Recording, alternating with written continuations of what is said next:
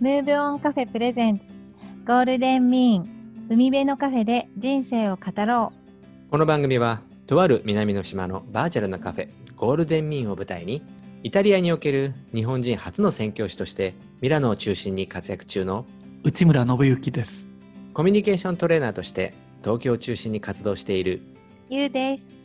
そして今年でリゾートワーク10年目を迎えています。私達が MC を務めさせていただきミラノ東京南の島から哲学とバイブルというフィルターを通して明日を生きるためのヒントをお届けするポッドキャスト番組です。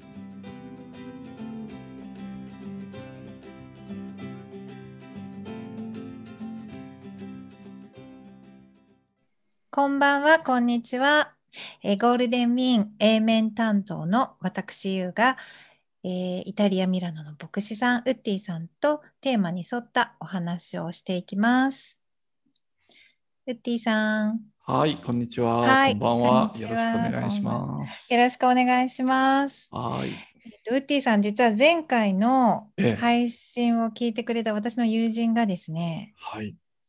こうお金の話にとても共感したとああ、言っおてくれました話をしましたね。うん言いました。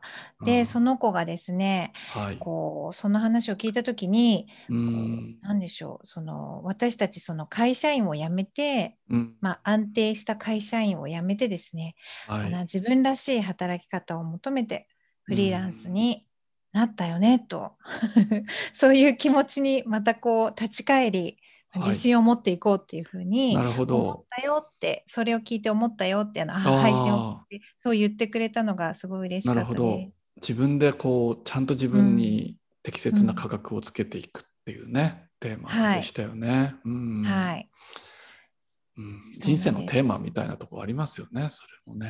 ううん。そしてですねウッディさんの優しい受け答えもはい好評です。そうですか。はい、はい。はいあのもうゆうさんの受け答えや声のトーンもいつもすごいなと思って聞いています。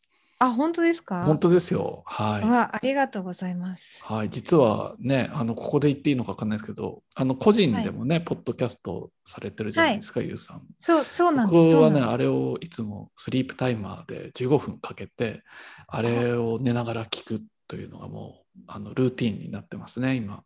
おありがとうございます。なんか私、はい昨日たまたま今スリープタイマーってウッディさはいん言ったのって、えあのー昨日ちょうどテレビの番組で知りました。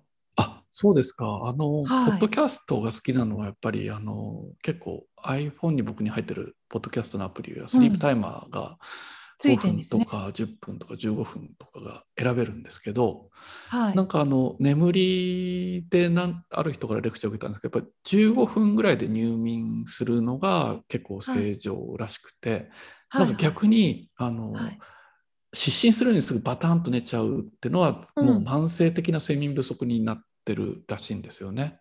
でかつ30分過ぎても寝れないとちょっと睡眠障害があるかなみたいなどっちもちょっと問題あるみたいで15分ぐらいがちょうどいいと聞いて、あはい、だからよく15分ゆっくり、はい、ゆうさんの声聞きながら寝ています。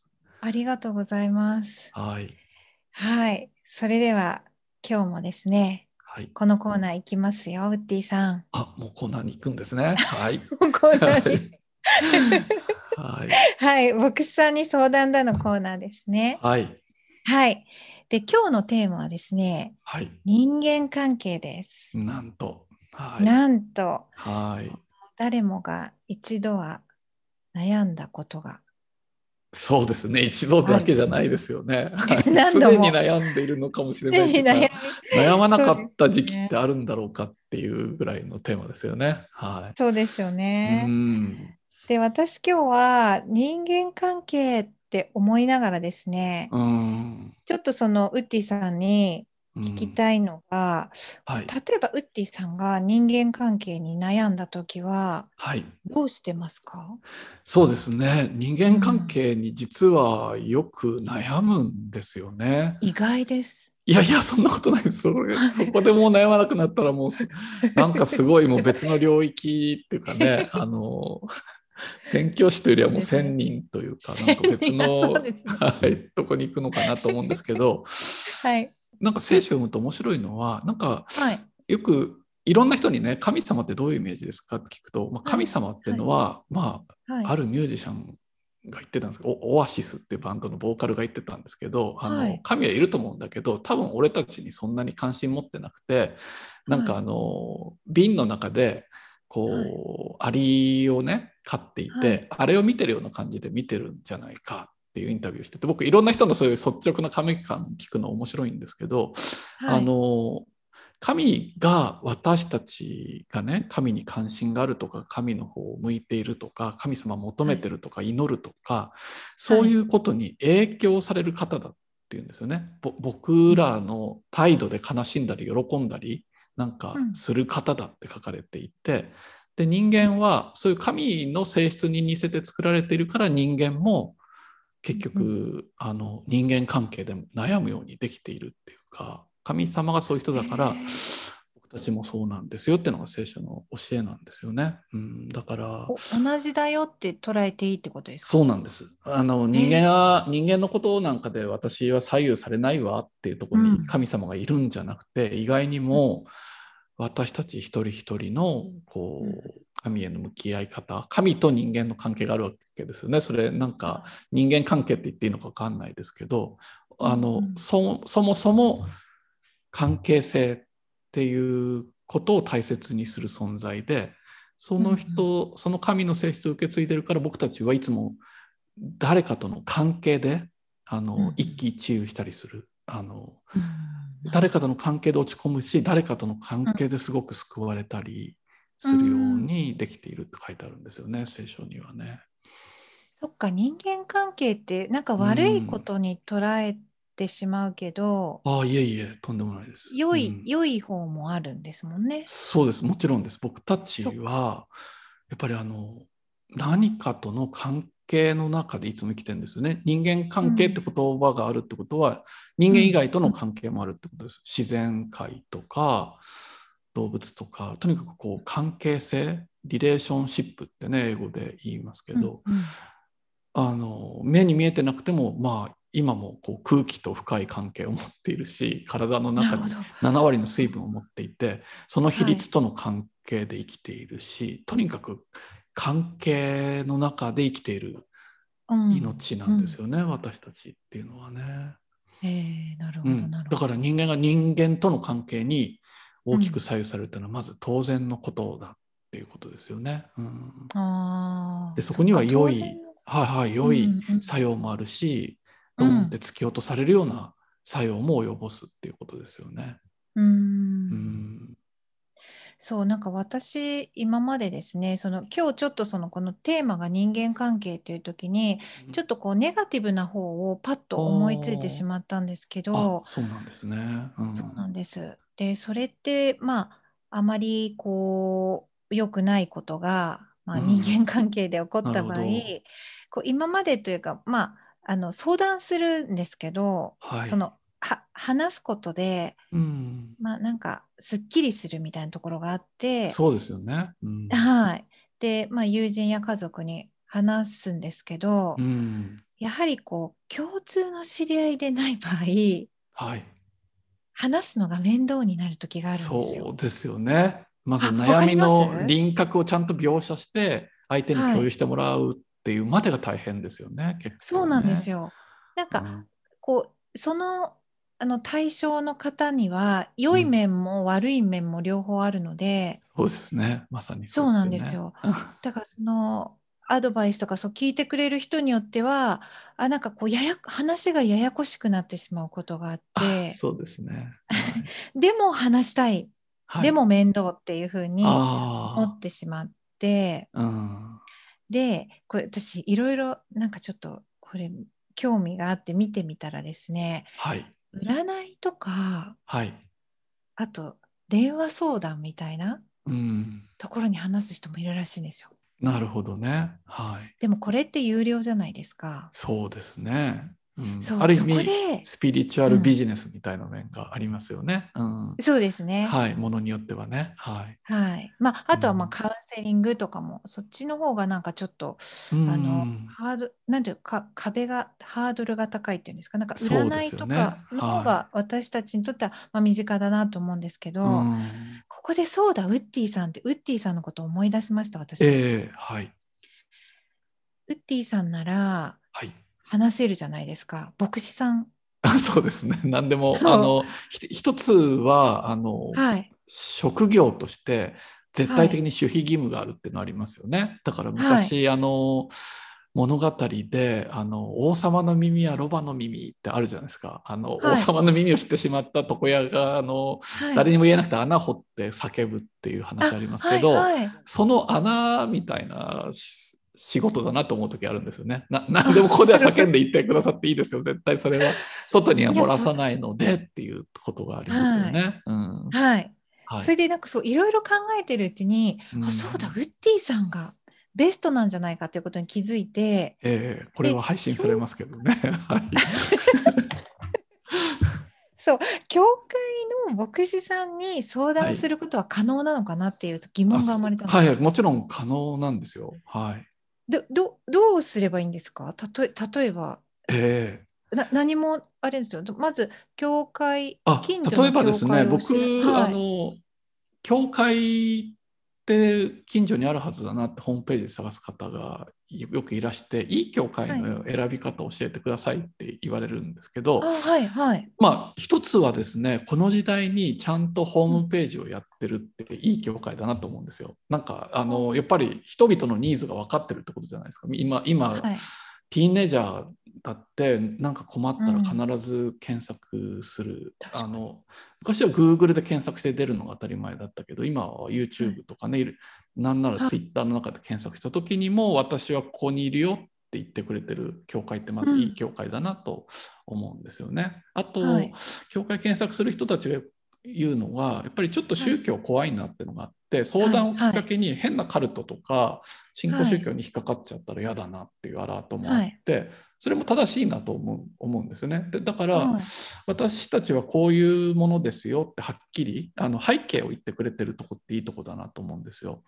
はいはいでさらに3つ目はですね何かでお困りなことを、方はお気軽にご相談くださいっていう言ってくれてるところもいいとこだなと思うんですよね。オープンなのかなっていうところで。であのそういうものそういうことをきっかけになんか接点持ったりするのも決して悪いことではないんじゃないかなというふうに思いますけどね。はうーんなるほど。でちちなみに、まあ、もしそのホームページがあって、はい。よくよく読んだらなんとなうん。くそう、よ読んでるだけでもあちょっとうん相談したいなという、そういう雰囲気を感じ取りはいでどその後ってどうすればいいんですか？その後ね、お電話でもメールでもとちゃんと書いてると思うんですよ。連絡先が必ず書いてあって、はいはい。はいで、電話したりするといいんですよね。で、きっとちゃんとしている教会であれば秘密を持ってくれると思いますしね。はい。なるほど。うん。じゃあまあ変な話営業じゃないですけどその空いている時間帯とかはい。相談できるかどうかっていうのはそのホームページですとかね。電話で問い合わせはいはいて良いっていうことで、そうですね。はい。む無宗教の人も大丈夫なん無ですか？宗教の人も大丈夫です。で、あの、ベタなんですけれども、はい、古くて長くからあるやっぱり命の電話っていうのも結構ちゃんとトレーニングされた人たちが いて、まあ、命の電話にかけるとすごい緊急な感じがするけれども、そんなこともなくてポータルみたいなものでなんか眠れないとかね、そういうこと孤独を感じるとか人間関係で職場でトラブっててっていうことも結構ね、うんうん適切なところにまたガイドしてくれる人たちがいたりとかしてなんかねああいうことをもっとみんな自然に使えばいいのになと思います。はい。うん、そうですようね。ん。ああの、それとそうですね、さっき占いとかカウン、スピリチュアルカウンセラーみたいな話も出ましたけど、なんかもっと普通にかかりつけのカウンセラーを持ってる人って、まあヨーロッパとかアメリカは多いなと思うんですよね。うんうん、なんかそういうのよく映画とかで見ますよね。なんか割と自然な自然ですよね。そのねカウンセラー、かかかりつけのカウンセラーとの会話してるところから始まる映画とかドラマってめちゃありますよね。うんうん当然説明なくね。うんんそうそうですよね。はいはいなんかそういう職業の人も普通にその物語物語の中にで出てくるというか登います場する。よね。かかりいますよねつけの内科医がいるように、かかりつけの夫婦だったらマリッジカウンセラーを持ってたりもしますよね。うんうん悩んでいることをうん話したいけど、うん話すのがめんどくさい話すのがめんどくさいっていうかなんかうんややこしくなると嫌だなとか、なるほど。うん、なんかそれすらもうん。うまく伝わらなかったらどうしようとかその私が悪いと うん。思われても嫌だなとかいろいろ煩わしいなと思って。すごい考えるんだね。うあの受け手のことを考えすぎちゃそうのかもしれないね、もしかするとね、それうはね、ん。というか何のために話すかっていうと、むしろ、うん。なんか全部悩みをすっきり、あの説明できるようになってから話すんじゃなくて、はい、そうじゃなくて悩みの正体をうん。もうちょっと自分でもより理解するために人との対話を使ってみるっていうふうに考えるといいんですよね。もう私の悩みはこれですっていうふうに決め打ちされていてうん。まとまったら持ってくんじゃなくてもっとぼやんとしていて、なんだろうなんで食欲がないんだろうなんで眠れないんだろうみたいなところから始まって質問を人からもっとしてもらったりしながらあなんか自分が抱えてる荷物の正体はこういうものなんだっていうふうにそこからあのもうヘルプを出してっていいんですよね本当はね。なるほど。うん、なんかそういうふうに考えると楽ですね。そうなんですよ。それで あの話していくうちに、うんあの特に人間関係でよくありますけどはい。相手が原因だと思っていたら結構対話していく中で、あ自分の中にあるんだなっていうふうに気づいて人を変えることはできないけど、自分を少しずつ変えていくことができるなって気づきが与えられる時もよくあります。うん、なるほど。うんそっか、じゃあなんか、ううん、そのう面倒とか煩わしいとか、自分でいろいろ考える前に相談してもいいそうですよし。はいはいそうですよ。うんあのうんというか私の悩みこれだなっていうのがすっきりね説明できるように分かったとしたらそれは結構ね7割ぐらい解決に近づいてるような面があり ありますからね。自己自己解決できんじゃんっていう面もある。るしそうそう問題が分かるってすごいことですよね。本当はみんな何が問題なのか分からないっていう問題を結構抱えてるんじゃないのかなと思うんですよね。ああ、そっか、どうしてこうなっちゃったんだろうっていうのそうですよ。うんそうそう。よくいつから絡まったんだろうとかね。そんな感じのこと思ってる時もありますけど、いつからすれ違ったんだろうとかね。人間関係だとね。うん。それを紐解く手伝いをに、うんまたそれににも人間関係を用いていくっていうかね、人との対話を用いていくっていうのも大事ですよね。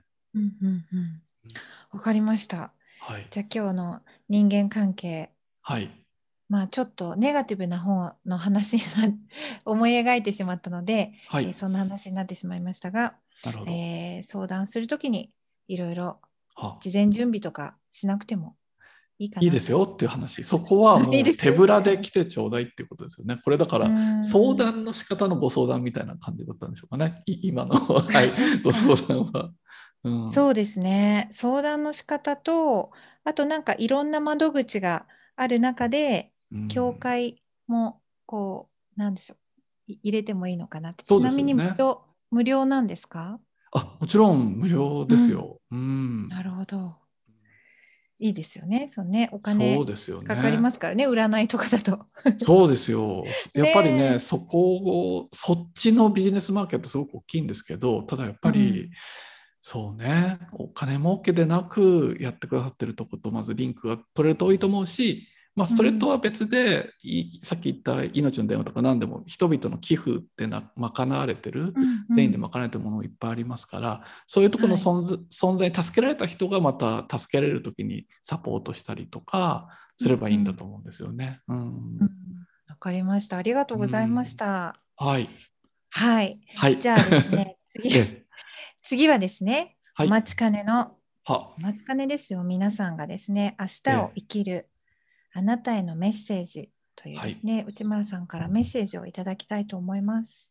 はい。えっと、そうですね。いつもはいその前の,、あの会話から僕も導かれているんですけれども、はいやっぱりあの対話を大事にしてみませんかっていうことです。今あのゆうちゃんの話からも思ったんですけど、私たち、はいちょっと自分たちで抱える癖があると思います。うんあの、うんすごく日本で日本に戻ったりするとよく聞く単語だな。でもあんまりイタリアで聞かないんだけどな、まあ、イタリアがいいってわけじゃないんだけどって言葉の中に、はい。自己責任って言葉すごく聞くんですよ。なんか日本に帰ると。はい。